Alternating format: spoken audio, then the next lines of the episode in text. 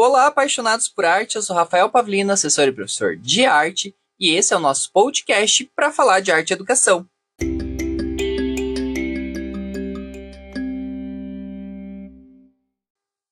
Seja bem-vindo, seja bem-vindo. Aqui a gente fala de arte, de educação e de arte e educação, uma forma fácil de entender, simples, mas sem ser simplista.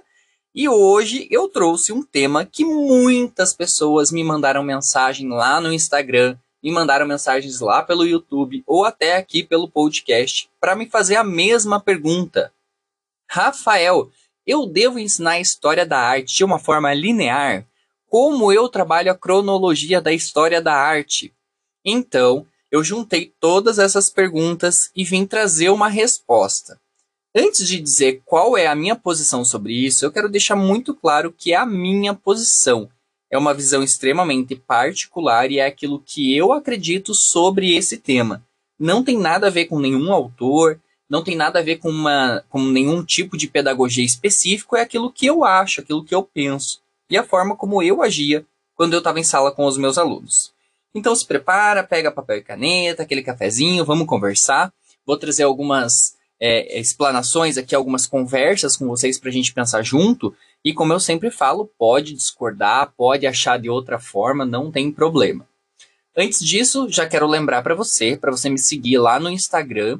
O meu perfil é prof. Rafael Pavlina, vou deixar aqui na descrição desse podcast. E você também pode me ajudar lá no canal do YouTube para falar de arte e educação. Você pode se inscrever, ativar as notificações e pode mandar suas perguntas. Isso mesmo, se você ainda não sabe, lá no YouTube, nos vídeos do YouTube, eu já deixei um telefone onde você pode mandar um áudio de até um minuto mandando a sua questão para mim. Eu ouço o áudio, coloco ele no vídeo e respondo lá as suas questões. Então, se você está ouvindo esse podcast, tem uma dúvida, manda por áudio. O telefone está disponibilizado lá no meu canal do YouTube. Também não se esquece, se inscreve no canal, porque isso me ajuda bastante. Então vamos falar dessa parte que é a mais importante, que a gente vai falar sobre a cronologia da história da arte dentro da aula de arte? Vamos lá, então, de uma forma bem conversada. Eu, particularmente, Rafael, não trabalho com uma ordem cronológica. Isso mesmo. Isso é uma dúvida que muitos professores têm, que já me perguntaram bastante, que muitas pessoas não sabem se trabalham ou não.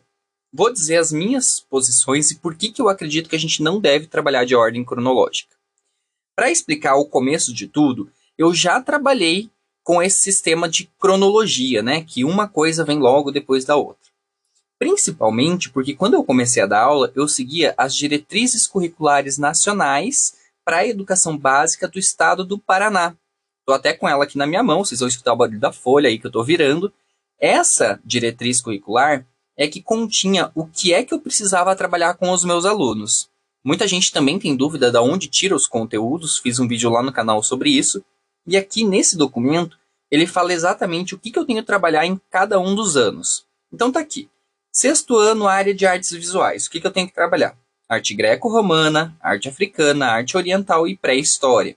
No sétimo ano, arte indígena, arte popular, renascimento e barroco. No, no oitavo ano, indústria cultural, arte no século XX, arte contemporânea e assim sucessivamente. Então vejam, nesse documento ele está trabalhando com ordem cronológica, que era quando eu comecei a dar aula. Mas eu comecei a sentir durante as aulas que talvez fazer essa forma fragmentada, essa, essa linha do tempo, não funcionasse exatamente para aquilo que eu queria despertar nos meus alunos. Vou falar por quê. Na verdade, o que, que eu acredito? Que a gente possa movimentar os conteúdos de acordo com o interesse dos estudantes, mas mais do que isso, que a gente seja capaz de correlacionar os conhecimentos e os conteúdos daquelas aulas. Vou dar aquele exemplo bem básico que todo mundo já deve ter ouvido falar. Quando a gente está trabalhando grafite, por exemplo, você vai trabalhar o grafite, automaticamente a gente pode fazer uma análise, fazer uma correspondência com a pintura rupestre e também lá com o muralismo mexicano. Então, vejam, se eu for trabalhar a arte contemporânea só lá no nono ano ou lá no ensino médio, eu não tenho como abordar a pré-história junto com esse com essa ideia do muralismo, junto com essa ideia do grafite, eu estou perdendo. Então, trabalhar a pré-história só lá no primeiro ano e deixar a arte contemporânea lá para o final, o grafite lá para o final, vejam a lacuna de espaço que eu estou deixando entre uma coisa e outra. Então, para mim, não faz sentido. O ideal é que a gente trabalhe de uma forma a juntar os conteúdos que se parecem entre eles ou que sejam até antagônicos, para a gente poder fazer essa discussão. Esse é o primeiro ponto, mas vamos além.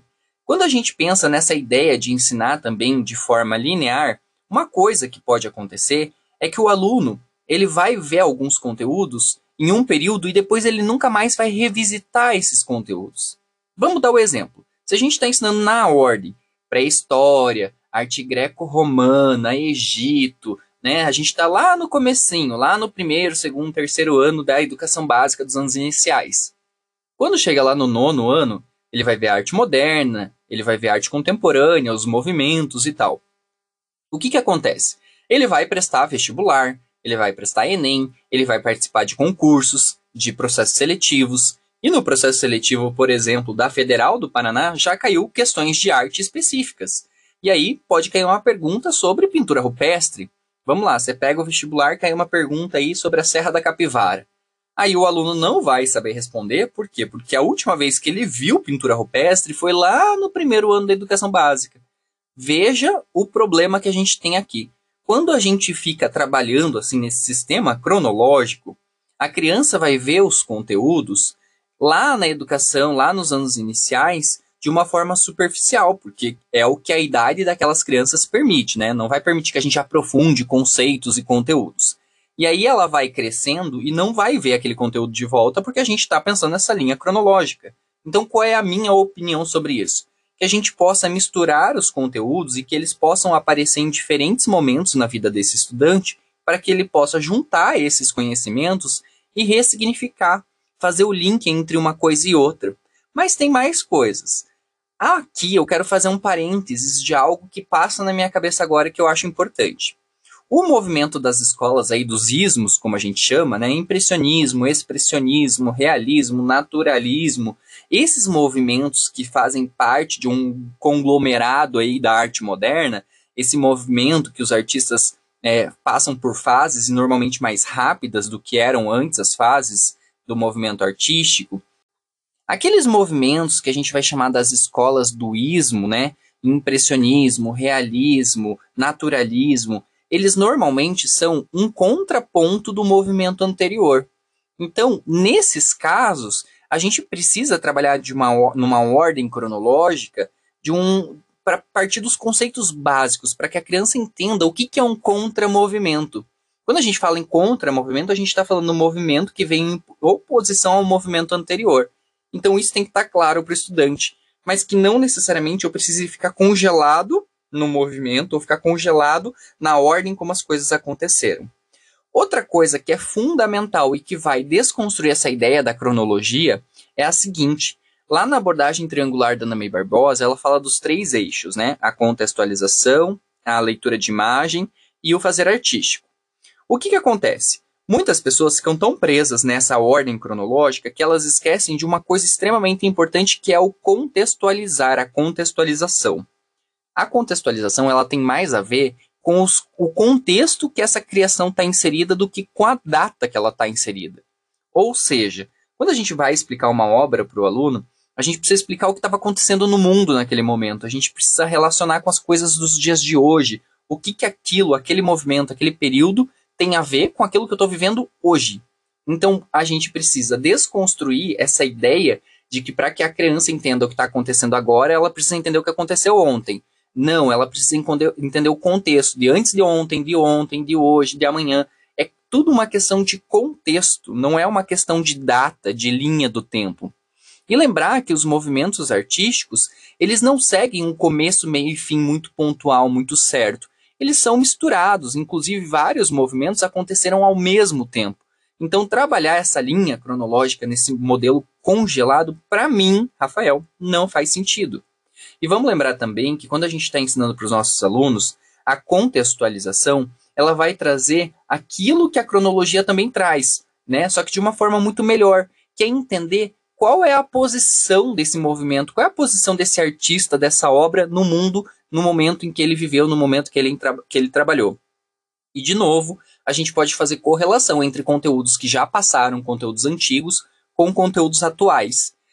Pensem, a ideia de ensinar dessa forma mais em espiral, que vai e volta, que traz o conteúdo moderno, traz o contemporâneo, daí volta para o clássico, volta para o erudito e faz essa transição, faz com que o aluno aprenda, é, compreenda, ele saiba utilizar essa linha em espiral para fazer essas conexões com o dia a dia, com a vida dele, com o mundo que ele está vivendo, e ele consiga compreender que não é uma ordem fechada e que as coisas têm começo e têm fim de uma forma muito estruturada a ordem, as coisas são vivas, né? A arte é viva, a educação é viva e a criança tem que entender isso. Mas, Rafael, entendi, não vou trabalhar em ordem cronológica, como você falou, mas eu quero entender a história da arte de, de forma cronológica. Aí, ok, aí nós vamos para minha indicação. Eu falei para vocês que eu tinha uma indicação, inclusive porque muitas pessoas me pediram essa indicação. É uma indicação de livro que vai te ensinar a olhar a história da arte de uma forma cronológica. Então, a primeira delas Bíblia Sagrada todo mundo precisa ter é a história da arte do Ernest Gombert. Desculpa, a história da arte do Ernest Gombert. Ele é da editora LTC, é um livro básico para todo professor de arte, para todo mundo que gosta de arte. Ele é enorme, ele é pesado, ele é caro, mas ele, é, ele ensina de uma, uma forma bem cronológica e bem detalhada. Ele fala exatamente a data das coisas e como elas aconteceram na história. Uma continuação desse livro que eu também cito muito é a arte moderna do Júlio Argan. Essa, esse livro ele também vai trazer os movimentos, principalmente as escolas do ismo, e vai dar uma entrada aí numa pré-arte contemporânea ou numa arte contemporânea, depende do autor. Então, esse movimento vai ser trazido aí de forma extremamente cronológica pelo Júlio Argan. E por fim, um livro mais leve, que é mais fácil a compreensão e que é menor também para ler, é o livro da Graça Proença, A História da Arte. Esses três livros, eles trabalham em ordem cronológica e vão te ensinar a olhar a história da arte nesse linear exatamente como você quer. Esse linear exatamente como você quer entender a história da arte, como as coisas aconteceram. Mas que não necessariamente você precise levar isso para a sala de aula e precise congelar as suas aulas a partir disso. Enfim, é isso. Vale lembrar também outra coisa que eu já falei aqui no podcast, mas eu falo bastante lá no meu canal do YouTube, que é você precisa olhar a matriz curricular do seu município, do estado ou da união onde você trabalha. Veja, se lá no teu município você tem a matriz curricular, tem um sistema de ensino, tem algum sistema que te obriga a trabalhar de ordem cronológica, aí é uma outra questão. Por exemplo, eu, enquanto professor do estado do Paraná, dando aula na educação básica lá nos anos finais do ano de 2012 até 2018, que eu estava no estado, eu precisava obrigatoriamente seguir a ordem cronológica porque é o que estava na minha diretriz curricular. Eu não posso fazer o que eu quiser. E eu preciso seguir o que os documentos normativos mandam. Então, nesse caso, eu seguia a ordem cronológica de acordo com essa diretriz. Mas Cada caso é um caso, e a gente já falou também que tem a BNCC, a BNCC não coloca quais os conteúdos de arte, então você precisa trabalhar a partir do seu município, a partir do estado. Mas se você está numa escola privada, por exemplo, não tem sistema de ensino e você vai fazer do jeito que você quer, aí você pode viajar na maionese e não precisa se prender à cronologia. Rafael, eu estou num município que usa o material do PNLD, o material do PNLD é um exemplo de material que não segue uma linha cronológica. Muitas pessoas são contra e falam assim: ah, mas como é que a criança vai entender a história se não for cronologicamente? Lembrem da sua época de aluno, quando você tinha aula de história, quando você aprendia na ordem. Hoje em dia, as pessoas sabem data de começo e final de algumas coisas. Por exemplo, Segunda Guerra Mundial, você sabe quando começou quando acabou, a maioria das pessoas, né? E aí você não entende o contexto daquilo quem brigou, por que brigou, o que, que aconteceu, quais foram os reflexos disso, como isso afeta a nossa vida nos dias de hoje. Ou seja, não adianta aprender de uma forma isolada, presa na história. A gente precisa entender como isso aplica no dia a dia, como isso faz sentido no dia a dia para a gente hoje. Que é a mesma coisa que a gente vai fazer com a história da arte. A gente não vai se prender à data ou acontecimento em si, mas o contexto no qual ele foi inserido. E por isso a gente vai olhar o antes, o agora, o depois, independente se a gente está trabalhando esse conceito cronológico ou não. Bom, não sei se ajudou, se tirou essa dúvida, se eu deixei mais dúvida na cabeça de vocês, mas é uma sugestão para a gente pensar. E lembrar que quando a gente está trabalhando os conteúdos, a gente precisa saber que nem sempre o aluno vai ter o mesmo professor. Então pode ser que eu tenha um professor esse ano, um professor diferente no ano que vem, um professor diferente no outro ano. Por isso, tudo tem que estar tá muito bem documentado. Planejamento acima de tudo. Beleza? Por hoje é isso. Se você quer falar comigo, se você quer mandar um áudio de até um minuto com a sua pergunta, o telefone para contato está lá no meu canal do YouTube. Também tem lá no meu canal do YouTube um link, né, um e-mail para você me ajudar a manter esse canal. Eu fiz um Pix para esse canal, para que vocês possam me ajudar enviando qualquer valor. E aí, se você quiser ajudar a manter o canal, fique bem à vontade. Bom, por hoje é isso. Eu espero ter ajudado. Se tiver dúvidas, me procure. Até breve. Tchau!